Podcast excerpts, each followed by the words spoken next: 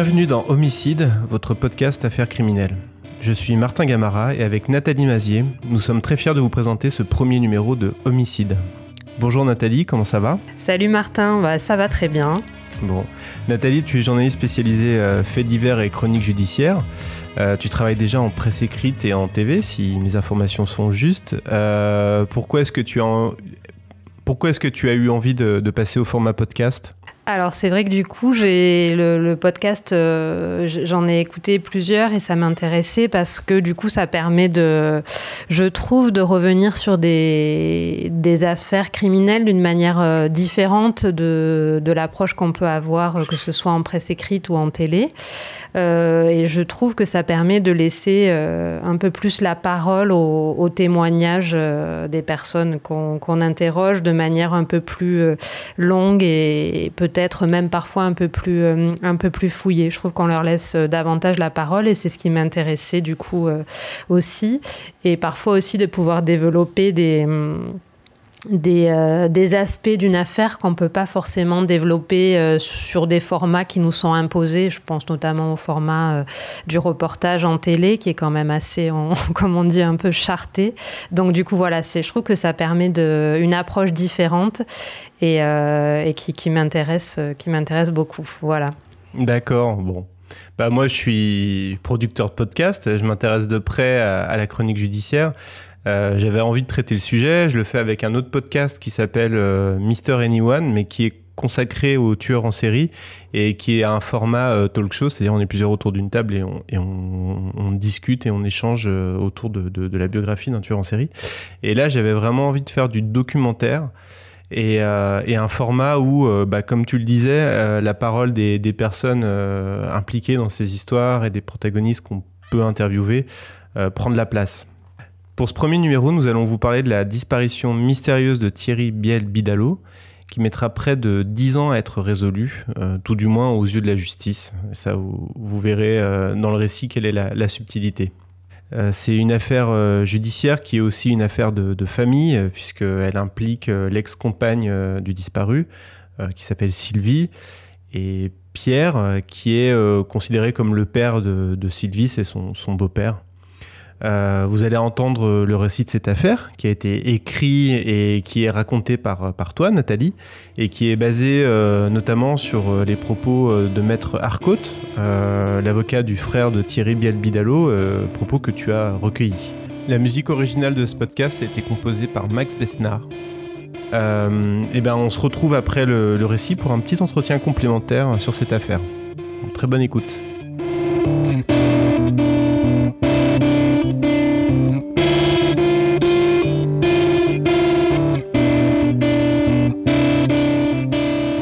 Septembre 1998, Thierry Biel Bidalot, 34 ans, dit à son frère Patrick qu'il part travailler en Afrique. Mais plus personne n'aura de nouvelles de lui. Son silence dure des mois et même des années. Contre toute attente, aucun de ses proches ne s'inquiète vraiment. Il faut attendre presque dix ans pour que l'histoire de sa disparition éclate enfin. Le 11 août 2008, Christian, un ami de Thierry, se rend au commissariat de Pau. Il a des révélations à faire. Il en est certain. Thierry a été tué. Une enquête est ouverte et ne va pas tarder à révéler un incroyable secret de famille. Sans ce témoignage, ce crime aurait pu passer totalement inaperçu. Voici donc l'histoire d'une affaire criminelle rare dans les annales judiciaires. Une disparition inexpliquée, un corps jamais retrouvé, des aveux et un procès tardif. Une affaire judiciaire terminée mais qui renferme encore aujourd'hui une part de mystère.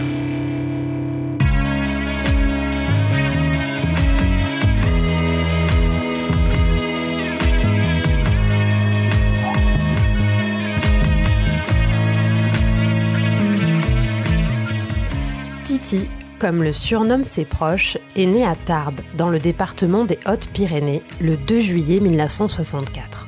Thierry Biel-Bidalot était de ceux qui ont eu une vie cabossée. À 9 ans, il perd sa mère et est confié à la DAS avec son frère et sa sœur. Il a des rapports très ténus avec son père, qui coupe définitivement les ponts lorsqu'il a 30 ans. Thierry est un petit délinquant Il a été condamné pour plusieurs vols et en septembre 1998, il prend un an de prison pour trafic et usage de produits stupéfiants. Il n'est pas présent à l'audience. Mais quelques jours plus tard, il se rend chez son frère Patrick. Il vient récupérer des pièces détachées dans son garage pour les vendre en Afrique. Titi dit à son frère qu'il est sur le point d'y partir. Mais ensuite, plus rien. Silence radio pendant des années.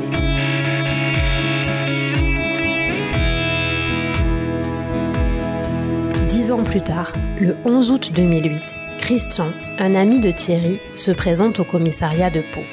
Un capitaine de police de la sûreté départementale l'entend. Son témoignage est tapé sur procès verbal. Christian connaît Thierry depuis plus de 20 ans. Ils travaillent ensemble dans le commerce de voitures utilitaires entre la France et l'Afrique. Maître Christophe Arcotte représentait Patrick, le frère de Thierry, lors du procès. Il a accepté de revenir sur les détails de cette affaire. L'enquête démarre par, euh, son ami, en fait, euh, Christian, qui est à la fois son ami, mais son partenaire professionnel.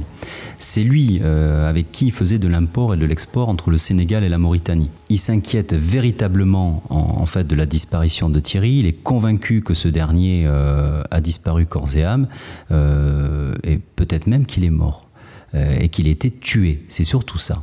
Et c'est ce qui motive le 11 août 2008 euh, le fait qu'il aille au commissariat de police et signale cette disparition inquiétante. Dans son audition que j'ai pu consulter, Christian raconte aux enquêteurs qu'il n'a plus de nouvelles de son ami depuis début septembre 1998. Voici un extrait de son témoignage. Je suis rentré en France un an et demi après lui. Moi, je suis rentré fin 99. Je suis allé voir Gilles, un copain, parce que j'avais appris que Titi, Thierry donc, avait séjourné chez lui à son retour d'Afrique en septembre 98. Ce Gilles, qui avait fait l'Afrique avec nous, avait hébergé Titi à son retour. Quand je suis allé voir Gilles, il m'a dit qu'il n'avait pas revu Thierry depuis un soir où Titi avait eu un rendez-vous à l'extérieur. Ce soir-là, donc, il avait rendez-vous avec sa concubine Sylvie, enfin son ex-concubine, et Pierrot, le beau-père de Sylvie. Ils avaient rendez-vous dans un bar à Tarbes. Titi y était allé à pied. Depuis cette date-là, Gilles ne l'avait pas revu. Par contre, Thierry était parti en laissant toutes ses affaires chez Gilles, et d'ailleurs je crois qu'il y en a encore. Gilles m'a dit qu'il s'était renseigné pour savoir ce que Titi était devenu, et qu'on lui avait répondu qu'il était parti au Sénégal. C'est Sylvie qui lui a répondu que Thierry était reparti au Sénégal. Et ensuite, Gilles s'en est plus occupé. Christian raconte au policier qu'il a cherché lui aussi à avoir des nouvelles de Thierry auprès de son ex-compagne, Sylvie. Ils ont un fils ensemble, Rémi, et malgré ses voyages en Afrique, Thierry prenait régulièrement de ses nouvelles. En 1998, Rémi avait tout juste deux ans. Mais devant Christian, Sylvie assure que Thierry est en Afrique. Elle n'a aucune nouvelle de lui et ne semble pas vraiment s'en inquiéter. Christian est pourtant bien placé pour savoir que Thierry n'est pas là-bas. Il l'aurait su grâce à ses contacts sur place. Régulièrement, Christian revient à la charge auprès de Sylvie. Elle lui répète toujours la même chose, elle ne sait rien. Mais un jour, tout va basculer. Elle appelle Christian et lui donne rendez-vous chez elle. Il y a un épisode euh, qui sera marquant pour lui, c'est euh, vers, la, vers la fin 2006-2007, où une fois de plus, il va se rendre chez, chez Sylvie pour essayer d'obtenir des, des, nouvelles de, de, Thierry. Parce que chaque fois, c'est des versions un peu différentes qu'on lui donne. Hein. On ne parle pas de disparition, mais Thierry vit sa vie, euh, voilà tout. Mais là, elle est sous l'emprise manifestement de l'alcool. Et là, elle va raconter que, à la suite d'une dispute et toujours au sujet de leur fils, Rémi, c'est l'enfant commun entre, entre Sylvie et, euh, Thierry. Euh, il est évoqué le fait que Thierry aurait eu le, désir d'enlever en réalité Rémi et de l'emmener avec lui en Afrique parce que c'était un enfant auquel il est attaché plus que tout. Et euh, elle raconte qu'au cours d'une dispute, elle aurait tout simplement avec son véhicule, alors on parle d'une Fiat 500 à l'époque, elle aurait écrasé Thierry Bielbidalo. Et bien sûr, la famille aurait aidé à faire disparaître le corps, à savoir Pierre, donc celui qui est entre guillemets son beau-père, et un ami de Pierre qui, dans le dossier, on va le qualifier un peu comme étant le nettoyeur. Voilà, c'est, il, a, il a un nom bien évidemment, cet homme, mais pour la famille, c'est celui qui rend tous les services et qui fait disparaître en quelque sorte un peu l'épreuve. Le témoignage de Christian conduit à l'ouverture d'une enquête préliminaire, c'est-à-dire que les policiers vont commencer à lancer des recherches sur la disparition de Thierry. L'enquête est confiée à la Sûreté départementale des Pyrénées-Atlantiques, APO. Il y a l'enquête qui se met euh, en route, une enquête préliminaire, classique, et on va voir aussi si cet homme raconte quand même la vérité, si euh, c'est pas quelqu'un euh, qui raconte un peu des histoires. Et donc, tout doucement, on va vérifier en fait au départ la première chose, euh, l'acte d'état civil de Thierry Belbidalo. Bon, mais c'est vrai qu'on constate que certes une disparition, mais en tout cas, il est toujours vivant pour, euh, la loi. Il n'y a pas de difficulté, on regarde son acte d'état civil, acte administrativement parlant, il n'est pas décédé. Pour l'état civil, Thierry Biel-Bidalo est toujours en vie. Se peut-il qu'il soit resté à l'étranger en Afrique sans en avertir personne? Ils vont euh, faire une enquête au niveau international. On va, essayer de voir s'il y a des, euh, allées et venues euh, entre ces différents pays africains, mais il n'y a rien. Il n'y a plus aucun passage, que ce soit plus de passeport, plus, aucune activité. Ils se renseignent auprès du Sénégal, ils se renseignent auprès de, de l'ambassade même de Mauritanie aucun élément en fait en retour. Donc cet individu a disparu corps et âme et pour autant, civilement, il existe toujours. C'est en examinant sa situation administrative que les policiers vont comprendre que la vie de Thierry s'arrête bel et bien à la fin de l'été 1998. Le dernier versement CAF date du mois d'avril et de mai 1998. Il y a le fait que le 10 juin 1998, euh, il contracte une assurance pour un véhicule Mercedes et euh, il va payer les premières, la première échéance de l'assurance, puis après l'assurance va résilier puisque bah, en fait le compte n'est plus approvisionné. Il y a ce certificat de résidence sénégalaise qu'il obtient en, faisant un courrier le 3 août 1998. Mais après, c'est vrai que plus aucun élément d'information. Et c'est surtout l'étude de ses comptes bancaires qui est déterminante. Et puis le dernier mouvement, et ça, ça va intriguer plus que tous les enquêteurs, c'est ce retrait de 5000 francs à l'époque, où euh, c'était, je crois, de mémoire, le 23 septembre 1998, et après, plus de mouvements bancaires. Le 23 septembre 1998, Thierry effectue un retrait d'espèces au guichet de sa banque, à Tarbes. C'est sa dernière preuve de vie. Cette fois-ci, une information judiciaire pour recherche des causes de la disparition est ouverte. Nous sommes le 19 août 2008. On a on va dire, une suspicion.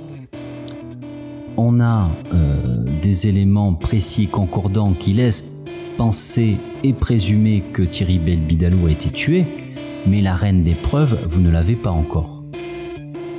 C'est comment a-t-il disparu et dans quelles circonstances? La seule chose que l'on sait, c'est que on n'a plus signe de vie depuis, euh, depuis le mois de septembre 1998.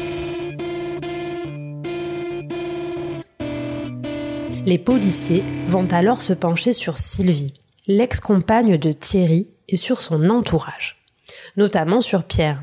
Cet homme, d'une cinquantaine d'années, a vécu avec sa mère. Elle le considère comme son père et a gardé des liens très étroits avec lui. Les policiers enquêtent dans la discrétion.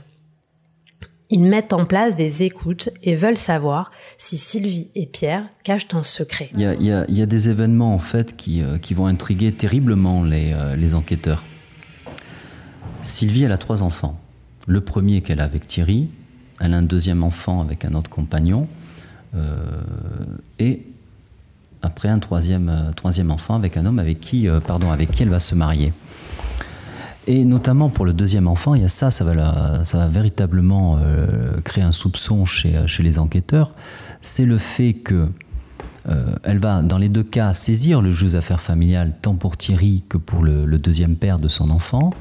Mais pour le deuxième père de son enfant, elle met en place ce qu'on appelle, nous, d'un point de vue juridique, une procédure de paiement direct. C'est-à-dire quand euh, le père ne paie pas la pension alimentaire, vous avez la possibilité par un huissier de justice de saisir les, les comptes bancaires du, du débiteur mauvais payeur. Elle le fait pas pour Thierry. Elle saisit le juge d'affaires familial en 2000, elle obtient une décision de justice où elle a 100 euros de pension alimentaire, mais pour autant derrière, et c'est là où c'est surprenant, ne comprennent pas l'attitude de, de Sylvie, c'est que là, elle ne demande rien. Donc, c'est comme si elle savait. Ou du moins, elle cache quelque chose. Donc c'est pour ça que de plus en plus, on va euh, s'intéresser à l'entourage de Sylvie, de son beau-père Thierry, euh, de son époux, bien évidemment, pour essayer de savoir s'il n'y a pas un secret de famille derrière. Le 7 octobre 2008, deux mois après l'audition de Christian, Sylvie est convoquée au commissariat de Pau. Elle indique aux enquêteurs avoir revu Thierry à son retour d'Afrique en septembre 1998. Il était passé au domicile de Pierre, son beau-père, où elle était hébergée. Elle reconnaît simplement n'avoir engagé aucune recherche pour le retrouver et elle dit ignorer ce qui a pu lui arriver. Mais les policiers ne sont pas vraiment convaincus. Le 30 novembre 2008, une nouvelle information judiciaire est ouverte contre X pour meurtre sur Thierry Biel-Bidalot. Les enquêteurs sont persuadés qu'ils ont bel et bien affaire à un crime. Les enquêteurs découvrent que Sylvie avait bel et bien une Fiat 127 à l'époque des faits, qu'elle a remplacée par une autre voiture, cette Fiat, les enquêteurs, ils vont la chercher désespérément. Ils vont chercher un certificat de destruction, rien. Euh, en fait, c'est pas une Fiat 500, parce qu'au départ, on décrit une Fiat 500 dans ce dossier, mais en fait, on se rend compte que c'est une Fiat 127 qu'elle avait. Euh, et, pour autant, c'est vrai qu'il y a ça, ça intrigue terriblement les enquêteurs, puisqu'on ne retrouve pas trace. Vous savez que quand bien même le véhicule est déclaré pas, vous avez toujours un certificat de destruction. Là, elle a disparu, là aussi, cette voiture, comme Thierry. Exactement de la même manière. Et c'est la seule explication que nous a confiée à l'époque euh, Sylvie par rapport à ça, c'était un problème de carburateur et qu'elle consommait soi-disant trop de carburant, de sorte que c'en était des parties. Mais, enfin, attendez, vous faites toujours un certificat de cession je, donne cet exemple-là, c'est tout bête, mais euh, ne serait-ce que par rapport aux infractions à la circulation routière, c'est vous qui vous retrouvez à perdre des points sur votre permis de conduire. Donc la moindre des choses, c'est au contraire d'établir ce certificat de cession. Donc ça, le certificat de cession, ils n'en retrouvent pas, et ni de certificat de destruction. Quid de cette voiture finalement qui a disparu en plus de manière très étonnante à la même période que Thierry? Mais à ce stade, les policiers n'ont aucune preuve matérielle formelle de la mort de Thierry Bielbidalo. Ils ont l'intuition que Sylvie leur cache quelque chose, mais l'intuition n'est pas une preuve.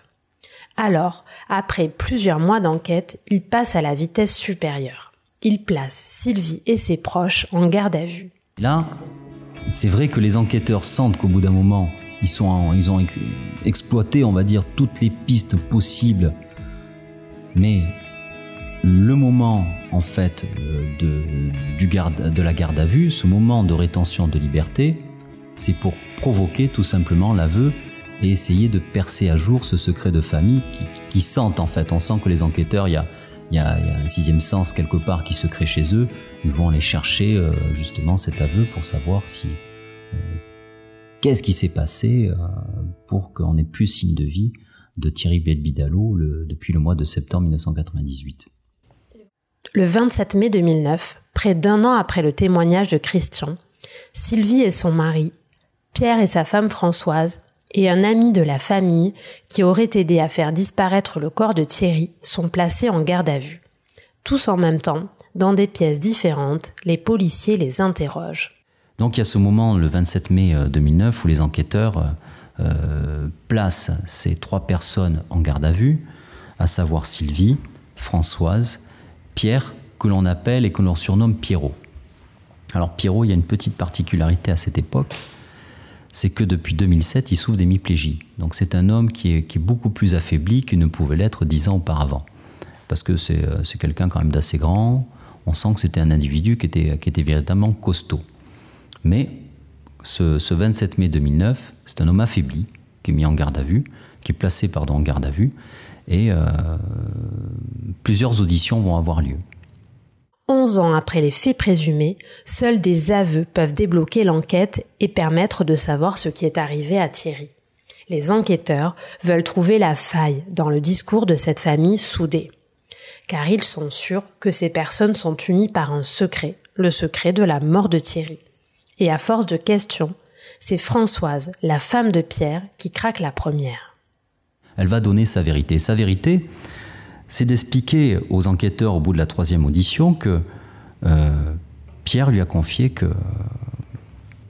à la suite de la venue de Thierry, où ils ont parlementé pendant plus de deux heures le 23 septembre 1998 au sujet de la, de la résidence de Rémy, Thierry euh, serait surexcité et en fait il y a donné un coup de marteau sur la tête. Il va voir sa femme et lui dit tout simplement J'ai tué Thierry. Mais en même temps, il faut préparer le petit déjeuner pour les enfants qui vont se lever dans quelques instants, les conduire à l'école. Donc, il a mis euh, le corps de Thierry euh, sur un canapé. Il a mis une couverture euh, expliquant aux enfants que Thierry est en train de dormir. Et voilà la version que vous présente en fait l'épouse de Pierre. Pierre, 56 ans, serait donc le meurtrier de Thierry. Avec ses aveux, les policiers mettent la pression sur lui. Fort de cela, les enquêteurs euh, vont aller voir Pierre. Et là, euh, au bout de la quatrième audition, même Pierre, si vous me permettez l'expression un peu triviale, se met à table. Là, il raconte lui aussi sa version. Il explique euh, qu'une semaine plus tôt, il est allé récupérer Thierry à l'aéroport de Toulouse et que pendant près d'une semaine, il va vivre à la maison Bien sûr, parce qu'en même temps, ça permet à, Thierry de, profiter de son enfant. Je vous rappelle, il revient d'Afrique. Hein. Il était parti au mois de juin, on est au mois de septembre, ça fait deux mois qu'il n'a pas vu son fils. Il est euh, très attaché à, son enfant Rémi. Mais des disputes euh, vont avoir lieu parce que, parce que euh, Thierry se dispute avec Sylvie au sujet de la garde une fois de plus de l'enfant. Il veut l'emmener avec lui. Donc fort de cela, Thierry en fait, repart chez un ami qui s'appelle Gilles pour être hébergé quelques jours. Et puis c'est là où il y a cet épisode, en fait, il se donne rendez-vous dans un bar à Tarbes qui s'appelle Le Belon.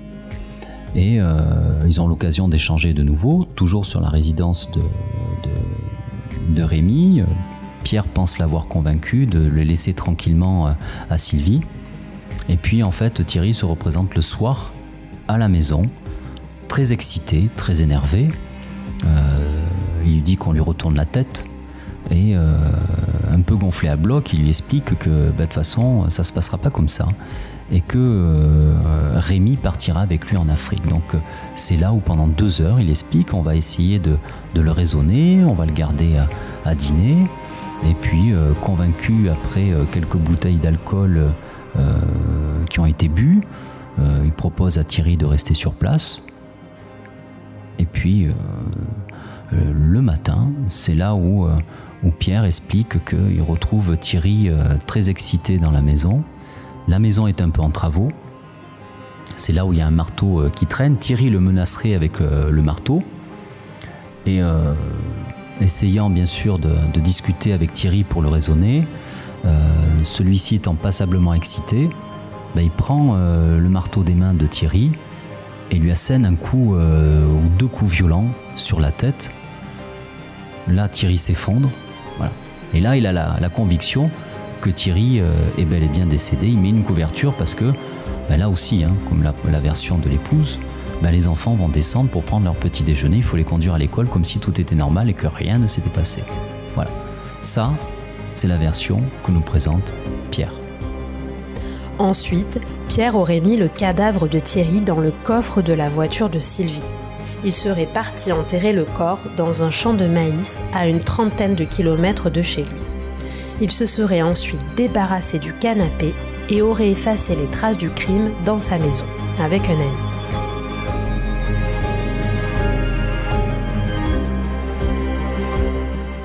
Et Sylvie, alors elle, dans tout ça, ah, qu'est-ce qu'elle dit aux enquêteurs?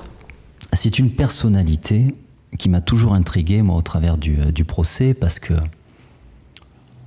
elle est décrite finalement comme euh, une femme un peu fragile. Vous savez, vous avez cette idée un peu de l'oisillon là qui est tombé du nid, qu'il faut surprotéger.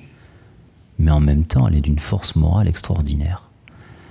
puisque euh, elle, contrairement aux autres, lorsqu'elle est placée en garde à vue, ce n'est qu'au bout de la sixième audition qu'elle va euh, expliquer aux enquêteurs que, ben oui, finalement, donnant pas de crédit, bien évidemment, à la version qui avait été initialement présentée par Christian. Hein. Je rappelle le fait qu'elle aurait écrasé euh, Thierry avec sa Fiat.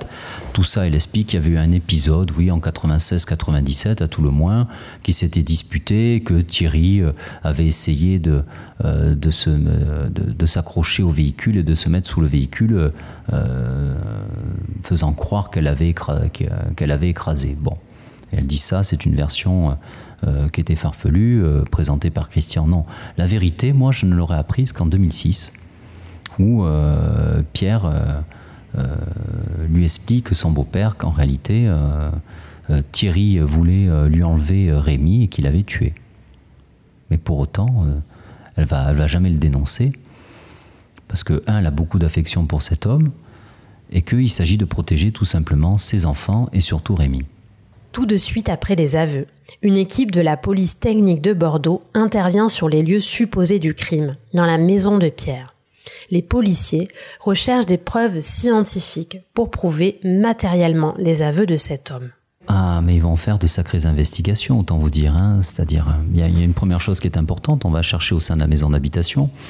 Alors ça, tous les enquêteurs ont un premier réflexe, c'est d'abord, vous savez, la quête de l'ADN parce que c'est confronter la version de Pierre avec l'ADN, c'est-à-dire on va chercher au niveau du pied de l'escalier ou du mur proche de l'escalier. Souvenez-vous, il a éclaté le crâne, selon ses dires. S'il y a du sang qui a été projeté sur les murs de la maison. Bon. Il y a quelques traces. Avec le Blue Star, ils vont retrouver. Et là, euh, ils vont essayer d'exploiter l'ADN, mais malheureusement, euh, l'ADN était inexploitable. Ça n'aboutit à rien. Et il y a aussi le fait qu'on va retourner, mais alors des hectares de champs de maïs pour essayer de retrouver le corps de Thierry. Mais en dépit des explications qu'il a pu donner, ben, ce peignoir soi-disant où il avait entouré le corps de, Thierry avec ses effets et ses papiers, on ne le retrouve pas. Et pourtant, ils ont, ont fait appel à toute la technologie il y a une dizaine d'années de ça, euh, à l'époque, mais en dépit de toute cette technologie qui était à la disposition des enquêteurs, ben, on n'a pas pu retrouver trace du corps de Thierry. Donc, on ne peut pas confronter, si vous voulez, ces dires avec des preuves matérielles. De voir si c'est la bonne version. De voir si euh, effectivement euh, Thierry a été tué euh, à l'aide d'un coup de marteau ou si en réalité Thierry a été écrasé du fait d'un véhicule. Là, on ne peut donner que du crédit à la version de Pierre, puisque c'est lui qui a, avoué, et c'est lui qui a reconnu être l'auteur des faits.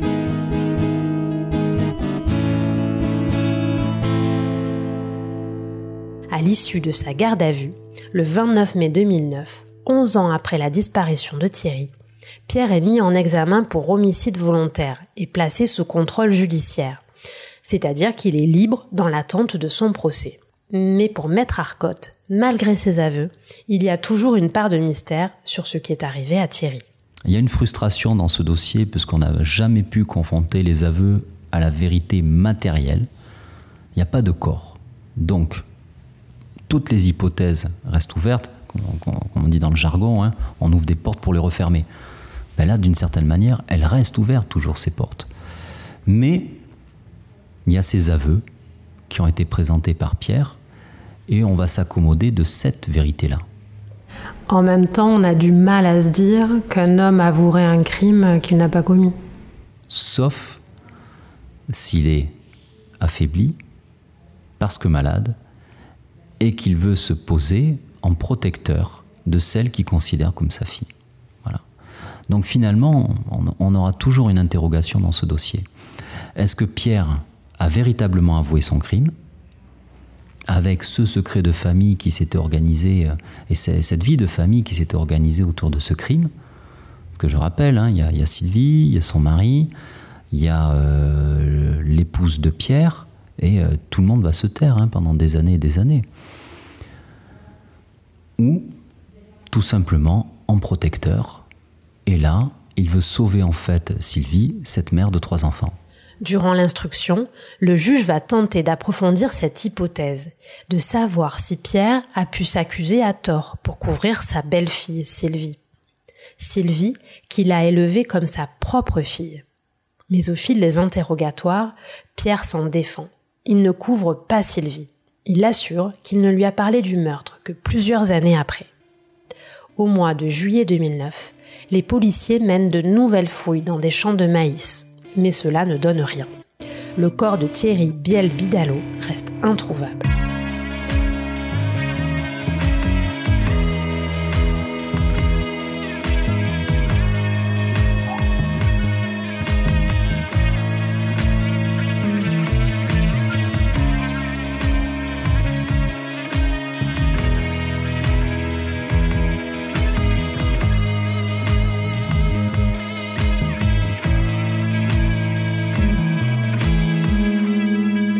Deux ans plus tard, lundi 9 mai 2011, le procès de Pierre s'ouvre devant la cour d'assises des Pyrénées-Atlantiques à Pau. C'est un procès qui sort de l'ordinaire. Pas de corps, des aveux tardifs et invérifiables. L'accusé doit répondre d'un meurtre commis 13 ans plus tôt. La cour voit arriver devant elle un homme de 58 ans affaibli. C'est un homme qui marche avec une canne, qui se présente avec ses conseils, il a fait une hémiplégie, donc euh, le pas est lent et euh, il, s'avance lentement finalement vers, vers ses assises. Et puis tout le monde espère, et, je pense aussi le président des assises espère le rebondissement dans ce dossier, parce que tout le monde est convaincu. après, c'est ce que je pense moi, hein, c'est mon intime conviction, elle m'est personnelle. Mais tout le monde est convaincu dans ce, dans ce dossier qu'il y a une part de frustration, on n'a pas la vérité. Et on espère, si vous voulez, que ce procès, euh, ces, quelques jours de procès vont permettre d'éclater cette vérité. Mais ça a été plus compliqué. En effet, le dossier reste imprégné des déclarations initiales de Christian, l'ami de Thierry, qui a permis de relancer l'enquête. Christian avait raconté que Sylvie lui avait avoué avoir tué Thierry en l'écrasant avec sa voiture. Alors, lorsqu'elle s'avance pour témoigner à la barre, Sylvie 41 ans, n'est pas interrogé comme un témoin ordinaire. Alors, de manière paradoxale, les premiers jours de procès, les trois premiers jours du procès même, j'avouerai, c'est pas le procès de Pierre, c'est le procès de Sylvie. Parce que le président, lui aussi, euh, peut-être essaye de fermer cette porte qui est quand même restée ouverte hein, jusqu'à présent. Hein. Est-ce que c'est pas elle qui a écrasé Thierry? Est-ce que c'est pas là la vérité qu'elle avait confiée euh, euh, ce soir, ce soir-là, sous l'effet de l'alcool, à, Christian. Parce qu'après tout, l'alcool désinhibe. On est d'accord. Et vous pouvez, euh, vous pouvez euh, donner la vérité. Donc on va la bousculer, pensant que c'est une femme fragile. Mais qu'est-ce qu'elle est forte Elle ne bouge pas, droit dans ses bottes. Et elle continue à réciter sa leçon, qui est tout simplement que Pierre euh, a, tué euh, Thierry euh, comme il avait indiqué et comme il avait présenté aux assises. À tour de rôle, que ce soit l'avocat général, le président qui a posé de nombreuses questions, ben moi-même j'ai posé des questions parce que on a essayé de la bousculer, on a essayé d'être virulent un peu avec elle. Hein. On n'a pas été tendre. Hein. De toute façon, le procès des assises, si je dois donner une image symbolique un peu sportive, si vous me permettez, on est un peu sur un ring de boxe. C'est chacun se rend coup pour coup dans un procès d'assises. On a essayé de la bousculer, de la pousser dans ses moindres retranchements, dans ses contradictions. Rien, elle n'a pas bougé sa version. Plus tard, Pierre confirmera avoir tué Thierry d'un coup de marteau un matin de septembre 1998, comme il l'avait dit en garde à vue. Malgré tout, dans la salle, personne ne semble vraiment croire à cette version des faits on est 11 euh, ans plus tard, je, n'en m'accommode toujours pas de cette version. J'ai toujours, moi, une interrogation. Alors c'est peut-être la vérité, hein. du moins, on va dire, c'est la vérité judiciaire. On va faire une subtilité entre la vérité tout court et la vérité judiciaire. La vérité judiciaire n'est pas forcément la vérité. Euh, c'est du moins la version qu'on nous a présentée. Et comme je le dis, et je m'en souviens encore parce que je l'avais plaidé, je m'étais retourné, c'était mes derniers mots que j'avais expliqués à Pierre en plaidant, en expliquant mes intérêts civils, enfin du moins les intérêts pardon de, de, Patrick, avec les difficultés qu'il avait aujourd'hui de, ne pas pouvoir se recueillir sur la, tombe de son frère, ben, que je devais m'accommoder de sa vérité accommodante. Mais pour autant, je ne le croyais pas.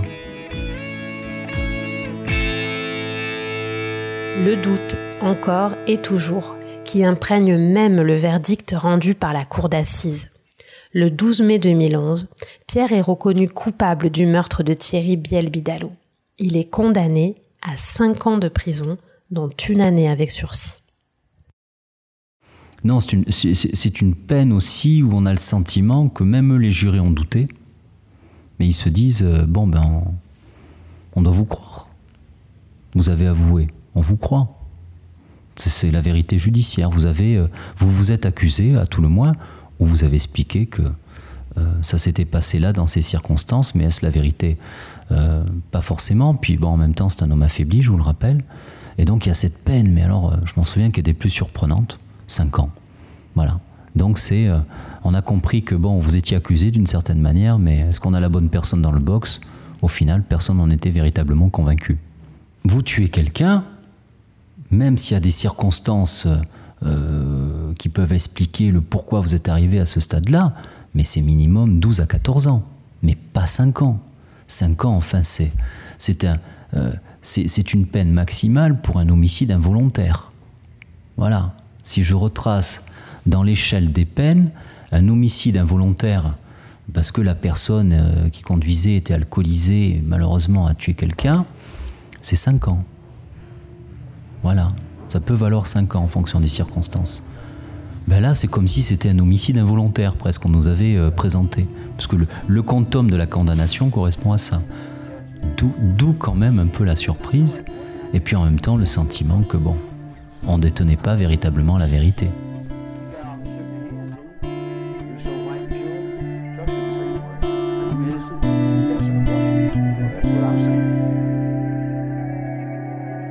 Alors tout d'abord, merci et bravo Nathalie euh, pour ce, récit. Pour ma part, moi j'ai réalisé le mix euh, de, cette partie et j'ai quand même toujours quelques petites questions que je voulais te poser. Euh, parce que c'est vrai que c'est une affaire quand même assez mystérieuse et assez complexe et qui, garde encore quelques zones d'ombre. Donc peut-être que tu auras certaines réponses et, certains éléments à, apporter euh, en complément. Oui, peut-être. On va voir si j'arrive à répondre à toutes ces questions. bon. Alors, tout d'abord, est-ce qu'on sait pourquoi il aura fallu presque dix ans pour que les proches de, Thierry se rapprochent de la police pour signaler sa disparition? Et j'ai même envie d'aller un petit peu plus loin dans ma question, c'est que on a l'impression que, ces proches de Thierry n'ont pas été pris complètement au sérieux euh, par la police et par la justice quand ils accusaient clairement euh, Sylvie. Euh, est-ce qu'il manquait de crédibilité aux yeux de la police? Alors, euh, alors du coup, pour reprendre d'abord sur le, début de ta question, c'est vrai que hum, ce qu'on dit, en fait, euh, on raconte euh, au tout début de, ce podcast dans qui est Thierry Biel Bidalo. Il faut bien comprendre que c'est quelqu'un qui, hum, comment dire, qui a pas une famille qui est très présente. On a dit qu'il avait perdu sa mère quand il était quand il était très jeune, et il a il a pas vraiment de rapport avec avec son père ni avec ses frères, hormis son frère Patrick qui, euh, qui est finalement celui qui, qui voit juste avant de, de, disparaître, d'être tué. Mais du coup, c'est vrai qu'il hum, y a cette particularité qui fait que le, frère ne se, ne se pose pas vraiment de questions sur le fait qu'il soit absent. Et, euh, et, on n'a pas, c'est vrai, comme dans des formats, euh, enfin dans d'autres affaires, par exemple, une famille qui se mobilise pour retrouver quelqu'un. C'est vrai qu'on n'est pas du tout dans ce cas de figure-là. Donc finalement, les années passent et euh, et on arrive euh, dix ans après où euh, c'est donc cet ami Christian qui, qui va aller euh, au commissariat pour, pour dire qu'il s'est passé sans doute quelque chose de, de très grave. mais du coup, c'est vrai que, et c'est, je pense que c'est important de le dire aussi, c'est que ça aurait pu passer totalement inaperçu si ce, cet ami Christian n'était pas allé au commissariat. Et euh, alors, il n'est il est pas pris au sérieux, euh, oui et non, parce qu'au final, il y a quand même une enquête euh, qui est ouverte hein, pour, pour rechercher Thierry Biel-Bidalo, enfin au moins savoir s'il est toujours en vie ou pas. Les, enquêteurs, quand même, quelque part, le prennent au sérieux, parce qu'ils auraient pu lui dire, bon, bah voilà, c'est quelqu'un qui était majeur quand il a disparu, on va pas lancer de recherche pour, pour ça, mais c'est vrai que là, il apporte un élément qui est quand même pour moi, enfin capital, c'est qu'il dit, euh, bah, en fait, euh, j'ai euh, j'ai reçu des aveux de, de Sylvie, l'ex-compagne, qui dit qu'elle a renversé Thierry avec sa Fiat. Enfin, des, aveux, enfin, qui sont, on va dire, des, des faux aveux, puisqu'au final, ce ne sera pas la version qui est retenue au final, on va dire, par la, par la justice. Mais donc, du coup... Du coup, on a cette, cette idée-là. Après, sur la, deuxième, le deuxième aspect de ta question, c'est vrai que les enquêteurs, eux, ils, bon, ouais, dans un sens, ils, sont quand même intrigués par le personnage aussi de Christian, parce que c'est vrai qu'on c'est pas quelqu'un qui a un profil, euh, on va dire euh, lambda, même si ça veut pas dire grand-chose, mais c'est quelqu'un voilà qui travaille, euh, qui fait beaucoup de va-et-vient entre la France et l'Afrique, qui a, j'allais dire même un look assez particulier donc du coup, c'est vrai que bon bah voilà, il, s'interroge quand même euh, sur euh, sur son sur son témoignage, mais bon, c'est leur leur travail aussi de pas forcément prendre euh, non plus pour argent comptant ce qu'on leur dit, mais ils vont quand même mener des investigations. Donc donc finalement, ils prennent ils prennent son témoignage au sérieux. Oui, oui, parce que finalement, c'est, Thierry était, était un personnage un petit peu atypique quand même et, qui évoluait lui-même dans un milieu un, peu, un peu spécial avec ses allers-retours entre l'Afrique et la France, euh, des affaires un peu, un peu limites aux yeux de la loi, etc. Euh, est-ce que, euh, est-ce que Sylvie, ou la, femme de Pierre Soum, ou donc cet ami, ont été aussi inquiétés par la justice pour complicité, à ta connaissance? Eh bien, en fait, euh, alors je ne veux pas dire de bêtises, mais euh, euh, il se trouve que là, les, personnes qui savaient et qui n'ont rien dit ne, peuvent, ne pouvaient pas être poursuivies parce qu'on est au-delà de ce qu'on appelle le délai de prescription, c'est-à-dire que c'était trop tard en fait. C'est-à-dire qu'on ne peut pas les poursuivre parce que le délai, ce délai-là a expiré et que donc du coup, bah, aux yeux, aux yeux la justice, hein, on va dire, ils ne peuvent plus être poursuivis pour des faits, euh, des faits de ce type euh, quand l'affaire éclate en fait. C'est ce que j'ai compris en tout cas dans cette euh, dans cette affaire là. Mais c'est vrai qu'effectivement on peut se poser la question de savoir pourquoi ces gens qui savaient n'ont rien dit, sachant que quand même pour Sylvie il y a cette ce doute de savoir quand est-ce qu'elle l'a su véritablement, parce que du coup elle elle elle dit qu'elle l'a su que des années après. Hein. Vraiment on est de mémoire en 2006 je crois quand elle dit qu'elle que Pierre lui a dit. Donc euh, c'est quand même euh, voilà encore des années après quoi. Donc. Oui. Après ça fait ça fait partie des, nombreux mystères qui, qui, restent en fait euh, au-delà au-delà de, la vérité judiciaire comme disait maître Arcote. Est-ce que est-ce qu'on sait ce qui est devenu cette famille c'est-à-dire je, je, pense notamment au fait que le fils de Thierry Bielbidalo ne doit pas avoir loin de 17 ou 18 ans maintenant. Euh, qui a dû être élevé, par Sylvie. Euh, Pierre Soum a dû sortir de prison. Euh, on, s'imagine un peu une cellule familiale qui doit être quand même assez, assez compliquée en fait. Est-ce qu'on est qu'on sait ce qu'ils sont devenus ou pas du tout? Alors du coup, moi je, ne sais pas ce qu'ils sont devenus parce que euh, c'est vrai que euh, lorsque j'ai euh, commencé à m'intéresser à cette affaire, j'ai sollicité plusieurs avocats, enfin plusieurs personnes hein, évidemment, autres que l'avocat que j'ai pu interroger, qui n'ont pas donné suite à ma demande. Et donc du coup, c'est vrai qu'après, on va dire en même temps, bon, je sais pas, peut-être quelque part par choix aussi, j'ai pas cherché à savoir finalement ce qu'ils étaient devenus dans cette idée aussi peut-être de se dire bon bah aussi les laisser un peu tranquilles. On, l'a dit dans le dans, la, dans le cas de Pierre, il est quand même à l'époque, euh, il est malade, il est, il est affaibli, il avait eu un AVC et il a une hémiplégie. Donc même si c'est pas quelqu'un qui est bon voilà, qui était très âgé au moment de, du procès, euh, bon voilà, je, je, je, sais pas trop euh, où il en est aujourd'hui. Après, bah, seule certitude, il est forcément sorti de prison. Mais bon, après voilà, non, je sais pas, je sais pas ce, qu'on ce que sont devenues toutes ces personnes.